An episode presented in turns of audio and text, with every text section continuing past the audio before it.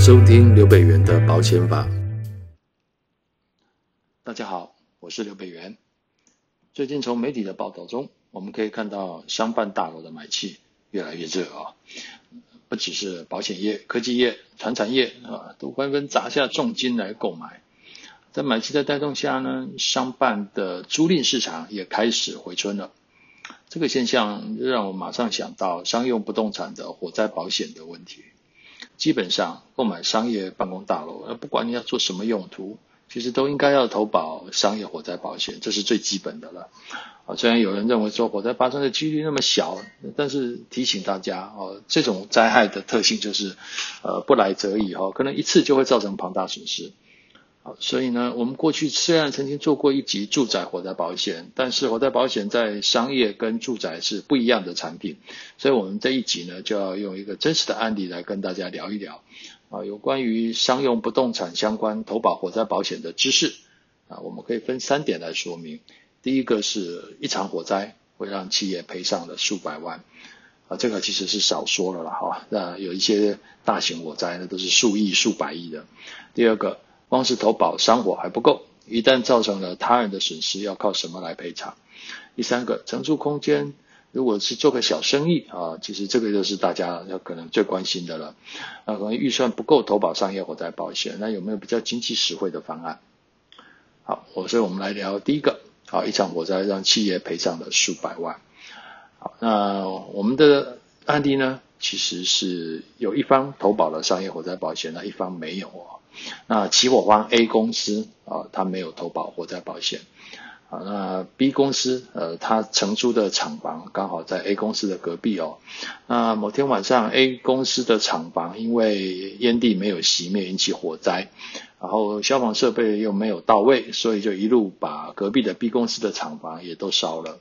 那 B 公司损失的金额相当高哈，大概有七百五十万，这是一个真实案例。啊，不过他当然没有人受伤，那是最万幸的了。而且 B 公司本来就有一些投保的规划，所以呃，他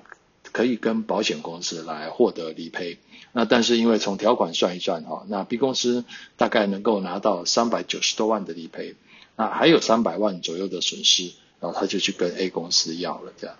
啊，那当然对于起火方来讲，你可以看一下 A 公司除了自己的损失。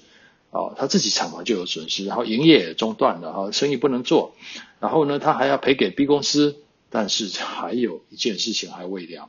就是 B 公司的保险公司，产物保险的保险公司也会来跟 A 公司要钱啊，毕竟保险公司它不是做慈善事业，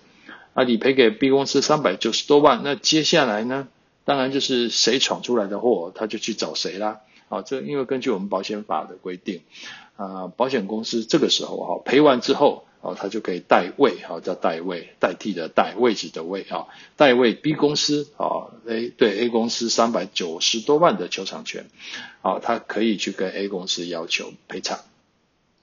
所以从这个故事，呃，我们可以看到 B 公司因为有商业火灾保险的规划，呃，他获得了保险公司的理赔啊，至少在七百多万的损失里面有一半啊可以拿到赔偿。啊，那但是我们反过来看，这个肇祸的 A 公司哦，它不仅是负担自己厂房的损失，营业中断了，还面临了 B 公司还有保险公司双面夹击的代位求偿，它的资产确实难保了。像这种因为烟蒂所造成的火灾，其实我们常常在新闻里面看到，一烧都是几百万、几千万哦，这都比保费贵了好几百倍的。所以，如果为了要省一点保费的钱去承担这样的风险，其实是不划算的。但是，哎，我们进一步来说了哈，刚刚有谈到是好险没有造成人的问题啊，这样。但是，其实你看，我们呃，对 A 公司来说哈，我们假设说 A 公司今天他如果真的有保商火，假设他真的保商火了，但实际上，呃，这个商火他也不会针对 B 公司来赔偿啊，因为。A 公司保的商业火灾保险，它可能只针对 A 公司的资产来做呃理赔的动作，那对于延烧出去的责任，它就不理赔了。所以啊，我们第二个要聊的就是说，光是投保商业火灾保险还不够，如果有伤到别人的损失的话，那要靠什么来赔偿呢？啊，因为山火它能够移转的就是自己的不动产跟动产的火灾风险哦。那但是如果延烧到呃厂区外烧到别人了哈，然后造成别人的损害的时候，这个时候就没有办法了。啊，当然我们会建议就是说，如果你认为呃有延烧的风险会造成第三人的损失的话，那就可以在山火下面呃去加保第三人意外责任保险啊，将火灾造成他人的受伤。死亡或者是财物的损失的赔偿责任，透过保险来分散出去。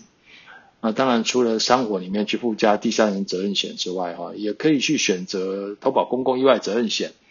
好，那这也是造成第三人伤亡和财务损失时，可以移转企业赔偿责任的一个保障。哦，但是它跟一般的所谓的第三人责任的差别就在于，刚刚山火附加的哈，它就是因为火灾才会赔，那公共意外责任险就不限火灾了哈。比如说，呃，在百货公司，哦，地上有一滩水哈，撞，结果有人走过去滑倒了，在家乐福走过去有一滩水，有人滑倒了，啊，这样的意外事故也在公共意外责任险的范围内。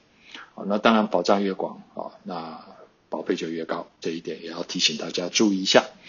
那最后呢，我们来谈第三个，就是如果承租空间是做小生意的啊，呃，可能我的预算不够哈，没有办法去投保。刚刚我们上面讲的，哇，商业火灾保险再附加什么，再附加什么这样，那有没有比较经济实惠的方案？好，那我们来举个例子好了。呃，假如只是做一个小本生意，开开早餐店啦、简餐、咖啡啊，或者是做美容美甲的工作室，那遇上了火灾。呃，租来的房子，这个店面可能一个小小的店面哈，或者是一个小空间毁掉了这样，那要赔给房东的钱，或者说还有延烧的问题，哇！从一个小本生意的出发来看，这个赔偿有多大？哦，讲到这个我就想到，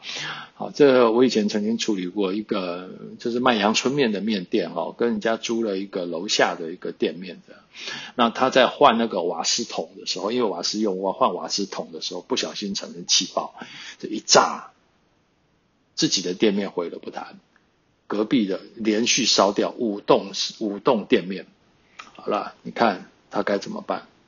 啊，这个就是我们要谈到的。还好那个当时就有有相关保险可以跟上啊。那当然这不是我们今天要谈的重点，但例子是一模一样的哈，只是一个阳春面店而已。好，炸掉了五家店面啊。好，所以这个部分呢，我们会建议说，在公共意外责任险下，就是基本上你去投保一个公共意外责任险哦，那再去加保一个建筑物承租人火灾责任附加条款。哦，在营业处所发生火灾的时候呢，至少有保险来帮你呃承担一些责任哦，或者呃你也可以参考在公共意外责任险下面，你去保一个叫做承租人借用人责任附加条款。哦，那这个的话范围更广哦，是发生火灾以外的啊，它也会赔啊。那比如说呃淹水啦，或者是其他的状况哦都会赔。好，那我们现在来总结一下好了。腾出办公室或者是厂房哦，你要营业的话，当然你可以用商业火灾保险附加第三人责任险来做好基本的火灾风险移转。那如果是经常有第三人，比如说有客户啊，好，进厂商进出的话，那可以选择加保一下公共意外责任险啊，把这个。承保的风险适度的去扩大，也就是除了火灾以外，呃呃，还可以加保其他的因素啊，比如跌倒之类的，或者是有异物坠落之类的，哦，扩大风险防御的范围啊。那如果只是小本经营啊，那这预算有限的话。那你租了这个店面之后，别忘了说最基本的哦，公共意外责任险要保，然后呢，可以适度的去加一个呃建筑物的承租人火灾责任附加条款，或者是刚刚我们讲的呃承租人借用人的责任附加条款来移转房东的风险。好，呃，现在夏天啊啊天干物燥，大家小心火烛啊。那中秋节也快到了。好，如果要放鞭炮，注意一下公共安全。我们的今天节目就到这里，谢谢您的收听，我们下次再见，拜拜。